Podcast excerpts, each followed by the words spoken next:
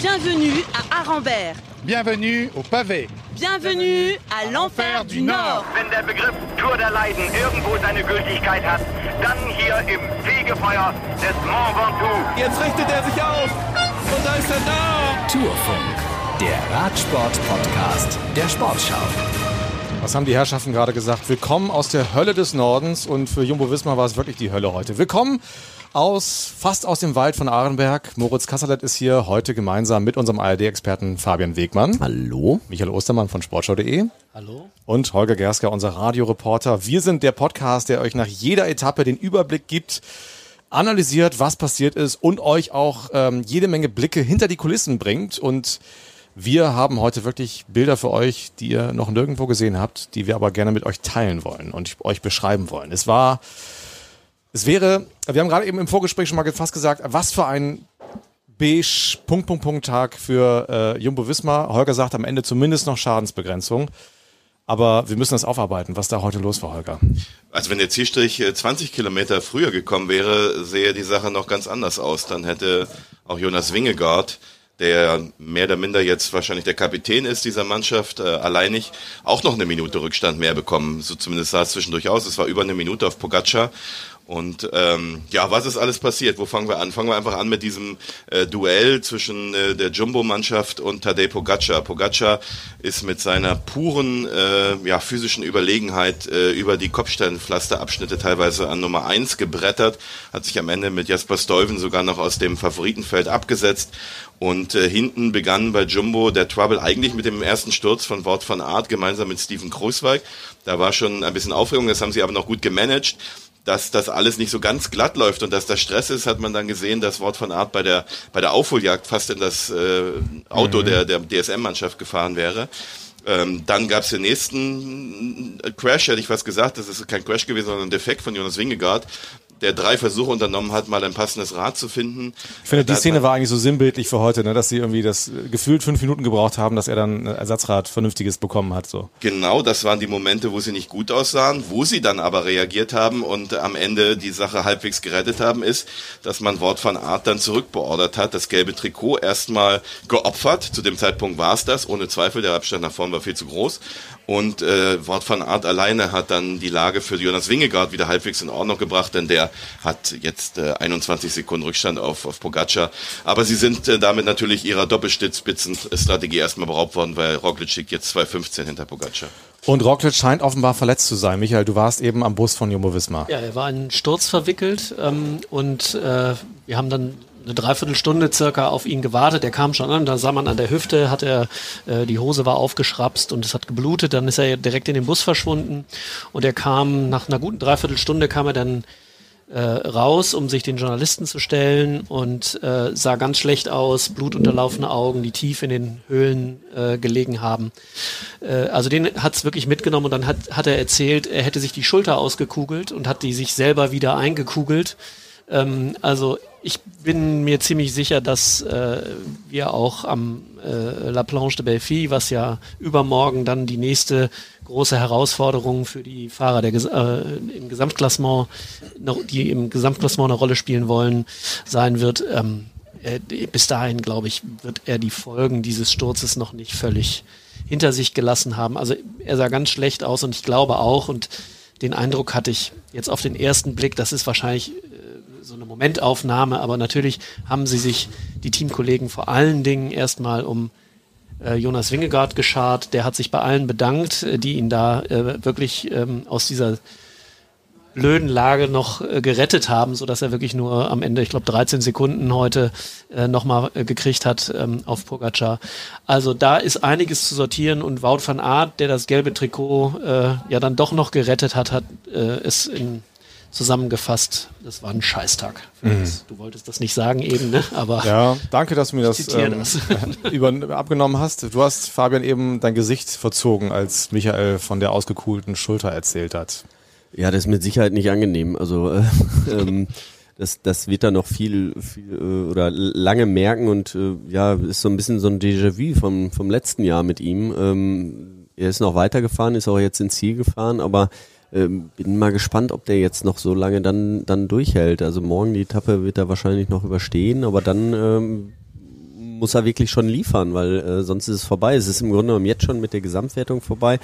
Ähm, ich habe ja so ein bisschen gehofft, dass wenn es ihm einigermaßen geht, dass es dann auch wieder zu einem spannenderen Rennen äh, kommt, weil er hat jetzt die zwei Minuten und ähm, die können sie, können sie natürlich auch spielen. Also er kann dann nicht beim letzten Berg angreifen, sondern am vorletzten und kann das Rennen einfach spannend machen. Nur mit einer ausgekugelten äh, Schulter oder beziehungsweise mit den Folgen äh, wird das wahrscheinlich dann, dann auch schwierig werden. Weil ja auch, also du, du schläfst ja nicht mehr richtig, du erholst dich nicht mehr richtig, weil du ständig diese Schmerzen hast. Das unterschätzt man, glaube ich, oft. Ja, Was ich da meine, alles man dran kann ja so und ne? so stürzen, ja. Also wenn, wenn jetzt, wenn du mal wegrutscht und hast ein bisschen die Hüfte auf da und äh, ein bisschen Haut weg, dann geht das wieder, ähm, ja, in zwei, drei Tagen, ähm, dann, dann geht das. das. Das hindert dich dann, das merkst du nachts manchmal vielleicht ein bisschen oder auch wenn du, wenn du, wenn du dich warm fährst, aber im Rennen behindert dich das dann nicht mehr so groß. Aber so eine ausgekugelte Schulter natürlich, wenn er die nicht richtig bewegen kann und nicht äh, im Stehen fahren kann, äh, dann hindert das einen natürlich äh, enorm. Wir haben ganz viele Teams ähm, gesehen heute, auch Bora Hans Grohe, ein super Tag, können wir gleich noch drüber sprechen. Auffällig war, und das ist irgendwie, sagt auch so viel, finde ich, dass Tadej Bogacar ja eigentlich fast immer alleine war vorne, der aber ja gefühlt den stärksten Eindruck hier heute gemacht hat. Also hat er, wenn man überspitzt das sagen möchte, heute gezeigt, er ist der Stärkste und es führt im Prinzip keinen Weg an ihm vorbei. Also äh, von, von denen, die sehr gut klettern können, ist er der Stärkste. Ich bleib dabei, Wout van Aert war dann noch ein bisschen stärker, weil der die Zeit noch gut gefahren ist am Ende, aber das war das Pflaster von Wout van Aert, der ist dann rauszurechnen. Aber von all denen, äh, Garen Thomas und Alexander Vlasov und Co., keiner konnte das Hinterrad halten. Alle haben es irgendwann mal probiert. Äh, bei Vlasov war es am Ende dann tatsächlich, hat er keinen Defekt oder irgendwie Pech, der konnte einfach nicht mehr folgen. Und zwar auf Kopfsteinpflaster. Und es war bestimmt eine gute Idee von Tadej Pogacar im äh, Frühjahr Strade Bianche zu fahren, die Flandern-Rundfahrt zu fahren, das zu simulieren. Vlasov war da nicht. Ähm, klar, die Abstände sind, sind minimal, das sind 13 Sekunden, glaube ich, auf, auf Vlasov. Da ist nichts passiert. Aber dennoch, ne, wir, wir haben die letzten Tage immer über Nadelstiche gesprochen. Also das war heute mal eine richtige Spritze. Ähm, ne? Also das ist jetzt äh, schon bedenklich für den, für den Rest, der gewinnen will. Bei Bora wird man sagen, Vlasov ist all- alles gut, Podiumskurs, alles noch in Ordnung. Ja, es war keine Nadelspitze, es war fast eine Stricknadel, ne, die da irgendwo Ja, reingerammt aber worden ist. ma- man muss sagen, die, die Energie, die er investiert hat, war natürlich enorm. Also Ja, da hat er wirklich ordentlich was rausgehauen und sah auch ziemlich gut lange Zeit aus. Im Endeffekt waren es dann aber doch nur 13 Sekunden. Natürlich, das ist, das ist ein Fingerzeig und alles, aber äh, sah ja erstmal so aus, als ob er über eine halbe Minute rausfahren könnte. Das ist schon mal ein bisschen mehr, aber das war jetzt sehr viel Invest für äh, relativ wenig Zeit.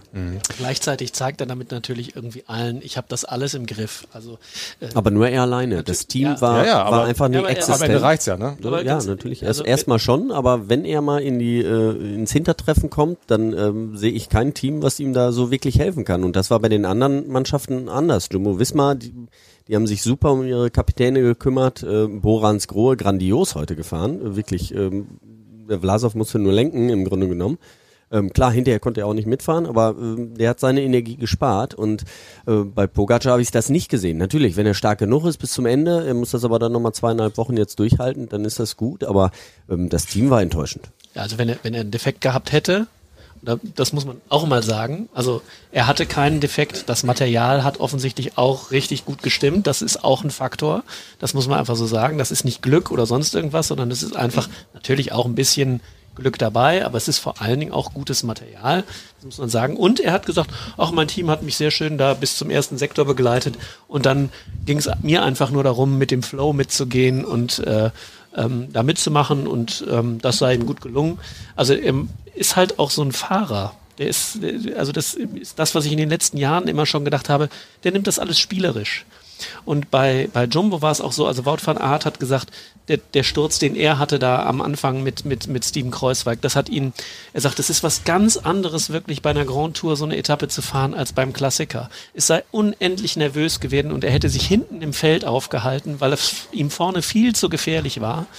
Und dann hat er in dem Moment, als er da stürzt, er sagte, auch die Strecke sei gefährlich gewesen, viel zu eng, viel zu viel ähm, Road Furniture, sagt man auf dem England, also äh, nee, auf Englisch diese dieses ähm, Diese Heuballen da. genau oder? alles was ja was was auch Geschwindigkeitsbegrenzung Speedbumper, genau, so diese kleinen was. Geschwindigkeitsbegrenzung für Autos Ja, innerhalb von so. Ortschaften machen soll. Verkehrsinsel. Verkehrsinsel. Furniture ist aber geil eigentlich.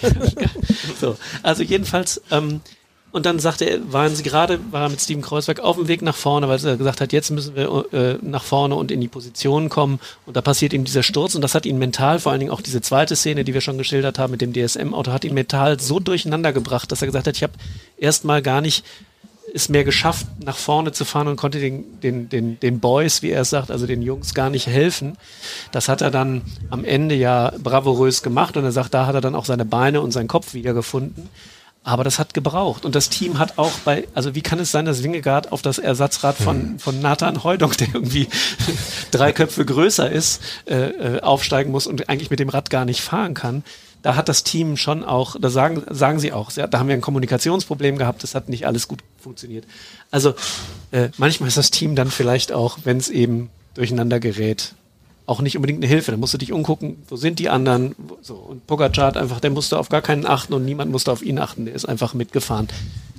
Ist, du hast recht, Fabian, wenn was passiert und das Team ist nicht um ihn rum, dann wird es schwierig für ihn, aber solange er das so souverän macht, braucht er das Team im Zweifel gar nicht. Er ist ja auch ein, auch ein echter Fahrkünstler. Ich meine, es ist immer auch ein Genuss, ihn zu sehen, weil der hat so eine Beherrschung, finde ich.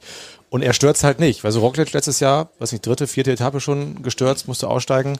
Äh, heute hat es ihn wieder erwischt. Da ist natürlich dann auch oft viel Pech dabei. Aber sagt das auch ein bisschen was aus über einen Rennfahrer, wenn ihm das eben nicht passiert, wie Pogacar? Ja, auf jeden Fall. Ähm, ich glaube, es hat vor allen Dingen auch damit zu tun, ich meine, Pogacar, der ist immer im Wind gefahren heute. Der ist so viel im Wind gefahren, ähm, da kann natürlich auch keiner dir vor die Karre fahren, wenn du immer in erster Position fährst. Ne?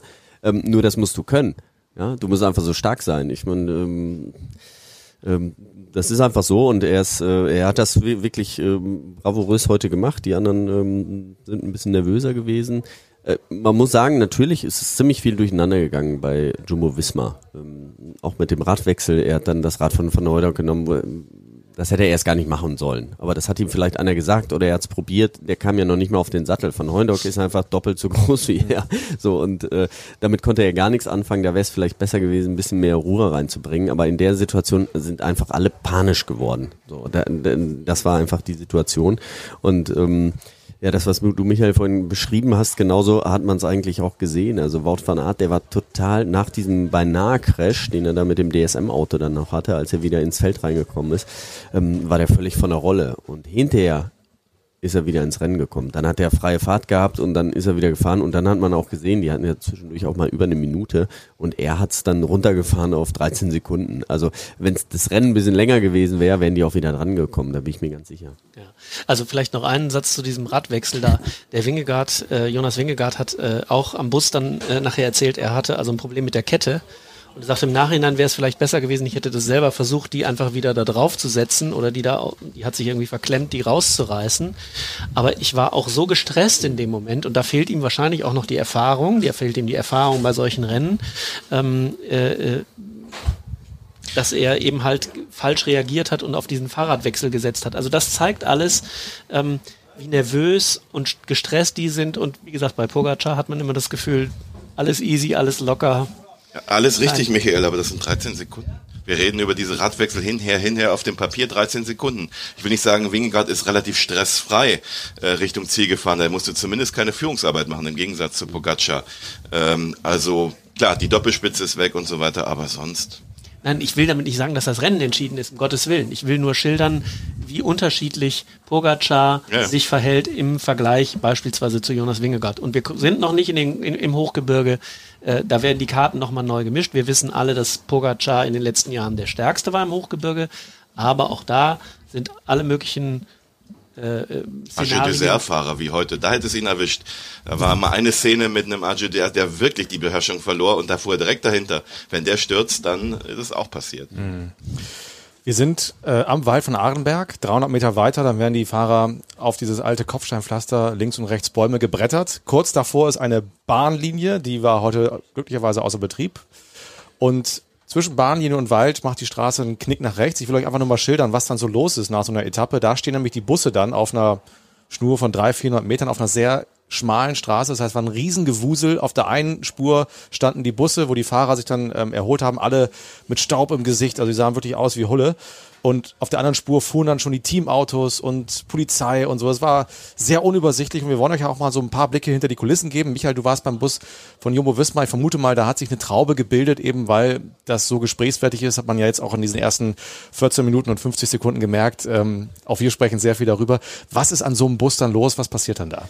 Ja, also bei Jumbo haben sie einen, der da sehr, sehr aufpasst, dass diese Traube nicht zu nah ranrückt. Man hat ja so Absperrbänder, äh, ähm, so, so ein Karree abgesteckt vor dem Bus und natürlich drücken dann die Kameraleute und äh, die Journalisten mit ihren Mikrofonen gegen dieses, dieses Band, aber da gibt's einen, der die immer wieder alle schön zurückschiebt. So ein Türsteher. Genau, so. Und dann ist es eine ganz schmale Gasse, also die waren wirklich, Jumbo war der erste Bus hinter diesem Knick, wo du, ähm, Mhm. den du beschrieben hast und die mussten quasi direkt kamen über die Bahngleise und mussten gleich rechts, um durch diese schmale Lücke zu kommen. Da waren natürlich irgendwie die Journalisten im Weg, da mussten die wieder aus, aus, aus zur Seite geschubst werden, damit die Fahrer da durchkamen. Also das ist so ein bisschen wieder wie früher. Früher kam hinzu, dass auch noch alle Fans da rumstanden. Die haben sie jetzt sozusagen äh, noch wegen der Pandemie und wegen Corona auch noch ähm, eben außen, außen vor gelassen. Also früher wäre das so gewesen, dass man da, da wäre überhaupt kein Durchkommen gewesen. Da hätten da noch tausende Fans gestanden. Jetzt sind es nur noch in Anführungsstrichen wir Journalisten. Und natürlich wollen alle sofort diesen O-Ton haben. Manche sind noch live auf Sendung, wollen das möglich in, in, möglichst in ihre Live-Sendung noch reinbekommen. Und da ist schon ein ordentliches Gedränge. Und ähm, da ich ja ein bisschen Zeit habe, halte ich mich da immer vornehm zurück. Aber wenn der Fahrer oder äh, dann oder der sportliche Leiter dann kommt, äh, dann musst du natürlich schon irgendwie gucken, dass du was verstehst und näher rankommst und dann gibt es ein bisschen Gedränge, aber alle haben Masken auf und insofern ist die Nähe dann vielleicht auch nicht so gefährlich. Und wir elektronischen Medien müssen ja sogenannte Angeln benutzen. Also es sind so Stativstäbe, wo dann vorne ein Mikro ist, die können wir auch ausfahren. Ich habe es nicht ausprobiert, aber wahrscheinlich sogar theoretisch fünf Meter weit. Das war früher auch anders. Ne? Hat jeder irgendwie, da gab es großes Gedränge. Heute haben halt alle ihre langen Stative und dann geht das sogar auch einigermaßen. Kriegen wir ganz gut mit, was die so sagen. Kleiner Blick hinter die Kulissen. Lass uns mal über die Deutschen sprechen. Äh, Max Walscheid, äh, bester Deutscher auf Platz 12, ist das richtig? Ja, trotz Den haben wir Sturz. gesprochen, genau, trotz des Sturzes, relativ zu Beginn des heutigen Tages. Ich weiß nur, dass das Vorderrad gebrochen ist. Ähm, mir ist dann der Lenker weggetaucht und ich bin äh, einmal über den Lenker geflogen, habe ein Salto gemacht, bin dann über den Rücken sozusagen abgerollt und bin dann doch noch recht glücklich gefallen. Ja, glücklicherweise konnte ich dann direkt wieder aufstehen und äh, aufs Ersatzrad gehen, aber das war schon ein sehr heftiger Crash. Ähm, für jetzt kann ich erstmal sagen, toi toi toi. Äh, soweit okay und eigentlich unfassbar, dass ich dann noch Zwölfter werde. Ja. Ja. Es ging ihm gut. Also er hat ähm, so an den, an den Fingerknöcheln, die waren auf und er hat Rückenschmerzen. Also er hat gesagt, heute Abend vielleicht noch mal Osteopathen irgendwie heranziehen. Teamarzt war schon im Bus bei ihm, macht aber einen ganz guten Eindruck, aber das war tatsächlich eine starke Leistung, ne? Ja, nicht, nicht der Einzige, was nicht, will man gleich noch hören. Also die, die anderen zwei, äh, was Bohrer angeht, äh, Polit und, und Schachmann, waren äh, in Aufgaben gebunden, äh, Alexander Vlasov zu beschützen. Äh, Nils Polit ist auch kilometerweit von vorn gefahren. Schachmann war am Ende ja einen Platz hinter, war schon 13. John Degenkolb, schade. Ähm, am Ende, er, er wollte ja, er hatte freie Fahrt, er hat äh, ein bisschen verwachst. Die erste Gruppe hat das Rennen gemacht, äh, die wäre es gewesen. Ähm, und dann am Ende war er leider nicht in der zweiten, sondern in der dritten. Und ähm, ja, aber ist leider vorbeigegangen für ihn. Ja, John Degenkolb haben wir natürlich auch gesprochen. Ja, ich glaube, äh, super hart, wie, so wie für alle. Ähm, äh, es ist halt einfach echt äh, schon, glaube ich, einer der besonderen Tage in der Tour. Und äh, ja, bisschen Pech gehabt, das, deswegen äh, auch äh, durch so einen Sturz aufgehalten gewesen. Ich war bin zwar nicht richtig gestürzt, bin auf dem Bein gelandet, aber musste halt praktisch, äh, war auf, stand dann auf dem Haufen von Rennfahrern und Fahrrädern und musste mein Fahrrad erstmal suchen und dann wieder ähm, die Lücke schließen zu der Gruppe. Und in dem Moment, als wir den Sturz hatten, beziehungsweise auf dem Pflasterstück dann danach, das war auch das mit meinem Namen, ähm, äh, sind, ist die Gruppe mit Pogacar dann von, äh, von der, der, der Feldgruppe dann losgefahren. Und dann war ähm, äh, die Entscheidung schon so ein bisschen leider schon gefallen, äh, ohne dass, äh, dass ich da irgendwie eingreifen konnte. Ja, er wirkte trotzdem ganz zufrieden. Und bei Bora, da war ich auch bei dem Bus, da wirken auch alle total happy. Also die haben, sind, glaube ich, machen drei, fünf Kreuze, vielleicht sogar zehn, dass der Tag heute überstanden ist, ähm, ohne Schaden im Prinzip. Fabian, du hast, glaube ich, mit Rolf Eilag auch noch gesprochen, hast Ja. erzählt. Ja, was sagt er so? Ja, der war super zufrieden. Also ähm, klar, diese 13 Sekunden, die haben sie da aufgebrummt bekommen von, von Bogacar, aber ähm, zu vielen anderen haben sie schon mal ein bisschen Distanz äh, reinbekommen und, und sind vor allen Dingen auch gut durchgekommen und auch äh, ohne dass ähm, Alexander Vlasov äh, zu viel im Wind fahren musste. Also er, er konnte sich, das ist ja auch wichtig, dass sie gerade in der ersten Woche, dass du da wenig, wenig Körner liegen lässt.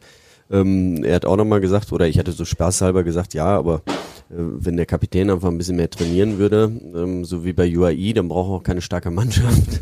hat er nur gelacht und hat gesagt, ja, ähm, der wäre schon beeindruckend und der hätte ja auch irgendwie Bock auf Radrennen fahren. Ähm, der hätte ja heute nicht wegfahren müssen, aber ähm, sobald er irgendwie runterguckt und merkt, dass er gute Beine hat, fährt er ja einfach los. Und, ähm, also da hat er wirklich auch äh, Chapeau von ihm. Aber er war rundum zufrieden und war sehr, sehr gelassen und äh, war einfach stolz auf seine Mannschaft. Ähm, wir hatten vorher nochmal ähm, gesprochen und gesagt, ja, taktisch, äh, wann man vorne fährt. Und dann äh, gab es wohl im Bus erst diese, ähm, diese Überlegung, ja, wir warten jetzt erstmal die ersten 70 Kilometer, halten wir uns zurück und dann fahren wir nach vorne auf den breiten Straßen. Und dann hat er gesagt, hier, äh, ähm, haben die so, so Apps, wo diese ganzen Gefahrenpunkte drauf sind und dann hat er gesagt, so jetzt ähm, zeig mir mal, wo die breite Straße ohne Gefahrenpunkte ist. Dann war nämlich ein Gefahrenpunkt eben Furniture, der Stichpunkt kam nämlich, also Verkehrsinseln einen nach der anderen. Äh, Das war vor, von Anfang an schon immer sehr hektisch und sehr eng und, und, und kurvenreich und deswegen musste man dann von Anfang an auch vorne fahren. Das haben sie gemacht. Ähm, Er hat auch Nils Pullet nochmal gelobt, hat gesagt, das wäre wär Wahnsinn, wie viel der von vorne fahren würde. Also er würde sich da ähm, ähm, ja, ähm, so, ähm, Ineos, ähm, die würden immer in Ghana und die anderen vorschicken und äh, er wäre immer der Einzige, der äh, einen anderen Gesprächspartner hatte, aber äh, er wäre vorne die Konstante gewesen, ist also sehr, sehr viel im Wind gefahren und hat ihn nochmal wirklich hervorgehoben. Ja. Ist euch was aufgefallen? Wir haben noch gar nicht über den Sieger gesprochen.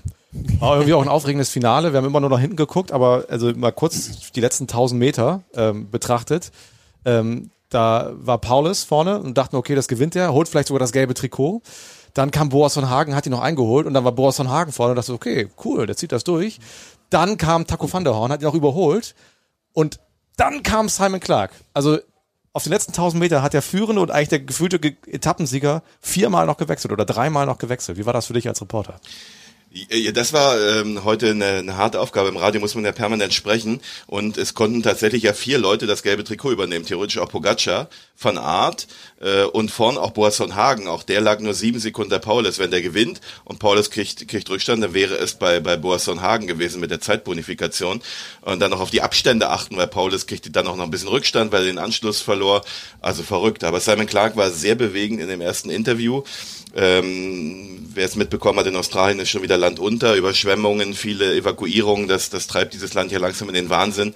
Und er hat dann gesagt, er hofft, dass heute alle, alle stolz und glücklich sind. Und er war es auch unter Tränen, also er ist Mitte 30, äh, Vuelta-Etappensieg, ja, aber jetzt hier Mhm. seinen Traum realisiert, ein, ein toller Sieger. Ja, toll. Ähm, Und ein packendes Finale. Ein parkendes Also Finale, ein super. packendes Ja, Finale. Das war heute, man wusste gar nicht, wo man hingucken soll. Ne? Nach vorne, also für die Regie, glaube ich, auch nicht ganz leicht. Muss natürlich den Etappensieger dann auch einfangen. Es war hinten spannend und vorne, super.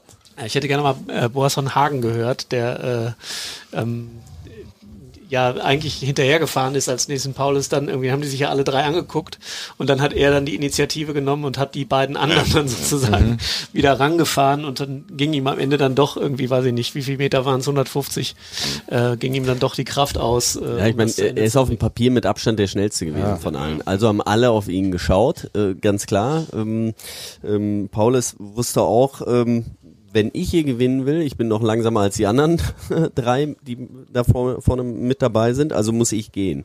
So, und die anderen haben halt alle gedacht, ja, dann ist Boas Nagen ähm, der schnellste. Also, äh, wenn Paulus fährt muss, und der gewinnen will, muss er halt den hinternehmen und hinterher fahren. Und so war es dann ja auch. Und im Endeffekt hat Simon Clark, äh, ja, mit seinem Mitte 30, 35 ist er jetzt ähm, seine ganze Erfahrung auch ausgespielt und auch alles auf eine Karte gesetzt, muss man ja auch sagen. Es war sehr, sehr knapp mit Taco van der Horn hinterher. Es waren so vielleicht 50, Ja. fünf, äh, fünf Zentimeter. Und es war aber so ein richtiger, ja, so ein Kraftsprint. Das war einfach Tod gegen Elend irgendwie. Äh, da war ja keine Geschwindigkeit mehr drin, weil sie schon ein Kilometer lang gesprintet sind. Aber wirklich ein großartiges Finale. Ja. Eins noch, was mir auf dem Herzen liegt, was ich heute wirklich absurd fand, oder äh, schon mehrmals, aber heute besonders, ist diese äh, französische Ehrung der aktivsten Fahrer, wo ja eine rein französische Jury normalerweise immer den Franzosen aus Auswassergruppen nimmt. Das war ein bisschen schwierig, weil der einzige Franzose der erste war, der zurückgefallen war. Aber wer war heute der aktivste und der kämpferischste Fahrer? Eigentlich von der Art, ne? Ja, genau. Aber wer ist da es gibt es keine zwei Meinungen. Magnus Kort Nielsen. Ja. das ist lächerlich. Also, Entschuldigung, äh, aber Ja gut, aber der ist halt komisch. schon, äh, ich glaube, 580 Kilometer Ja, aber gefahren ja von eine Entscheidung- das ist ja 590. Für heute. Ja, ja, natürlich, das, das stimmt, aber ähm, je öfter man diese Nummer kriegt, dessen- dann hat man es auch, auch am Ende und äh, Ja, Ich stand bei den Bussen, habe die Fahrer gesehen, die so fertig aussahen, Schmutz von oben bis hinten, unten und ich habe mich gefragt, wie wirklich, wie kann so etwas Spaß machen? Und John Degenkolb hat gelacht. Naja, das ist einfach, äh, hängt damit zusammen, dass ich äh, 80 Kilo wiege, glaube ich. Aber ähm, ja, man muss halt einfach da so ein bisschen äh, Begeisterung für haben und ähm, ich finde es einfach, ich finde es spektakulär. Äh, die, die Begeisterung der Leute am Straßenrand und dieses Feeling, wenn man da wirklich aufs Pavé fährt, ist einfach äh, unglaublich und ich liebe das einfach. Ich liebe das. Das war der Tag heute. Jetzt gucken wir noch ganz schnell auf morgen. Holger, was erwartet uns da? Die längste Etappe, fast 220 Kilometer, Heimvorteil für Wort van Aert, Start in Binche ähm, in Belgien, 60 Kilometer durch Belgien, Ziel dann im Dreiländereck, Luxemburg, Frankreich, Belgien mit äh, zwei steilen, also einmal steil äh, und einmal anderthalb Kilometer langen Anstiegen auf den letzten sechs Kilometern. Äh, Nichts für die Sprinter, aber was für Wort van Aert eigentlich wieder so. Eigentlich eine Julian Alaphilippe-Etappe, ne? Der würde wahrscheinlich da vorne ähm, vieles versuchen. Mathieu van der Poel eigentlich auch, aber das mal ganz kurz, der, Genau. den können wir das irgendwie ja mein- streichen, ne? Also das ist mein, mein Favorit auf jeden Fall für heute, weil ich, ich gedacht habe, dass er die letzten äh, Tage sich einfach äh, vor einem zurückgehalten hat, weil er alles auf eine Karte setzt. Ähm, dem war nicht so. Der ist nicht gut drauf, ähm, macht keinen guten Eindruck und ähm, deswegen glaube ich auch nicht, dass hatte dann irgendwann auch nochmal defekt, aber ähm, das war auch schon da. Man hat schon vorher gesehen, dass es einfach nicht läuft. Deswegen ähm, glaube ich, geht's ihm nicht so gut und ähm, deswegen brauchen wir ihn auch nicht auf der Liste haben unbedingt. Wir freuen uns auf morgen. Ich danke euch sehr für diese Runde am Ende eines sehr spektakulären Tages ähm, und das macht auf jeden Fall Bock auf mehr. Die nächste spektakuläre Etappe, vielleicht nicht morgen, aber spätestens übermorgen mit der Planche de Belfi. Herzlichen Dank euch. Gute Reise heute Abend. Ja, euch auch. Ne? Bis dann. Tschüss, Ciao. bis morgen. Wenn der Begriff Tour der Leiden irgendwo seine Gültigkeit hat, dann hier im Fegefeuer des Mont Ventoux. Jetzt richtet er sich auf und da ist er da. Tourfunk, der Radsport-Podcast der Sportschau.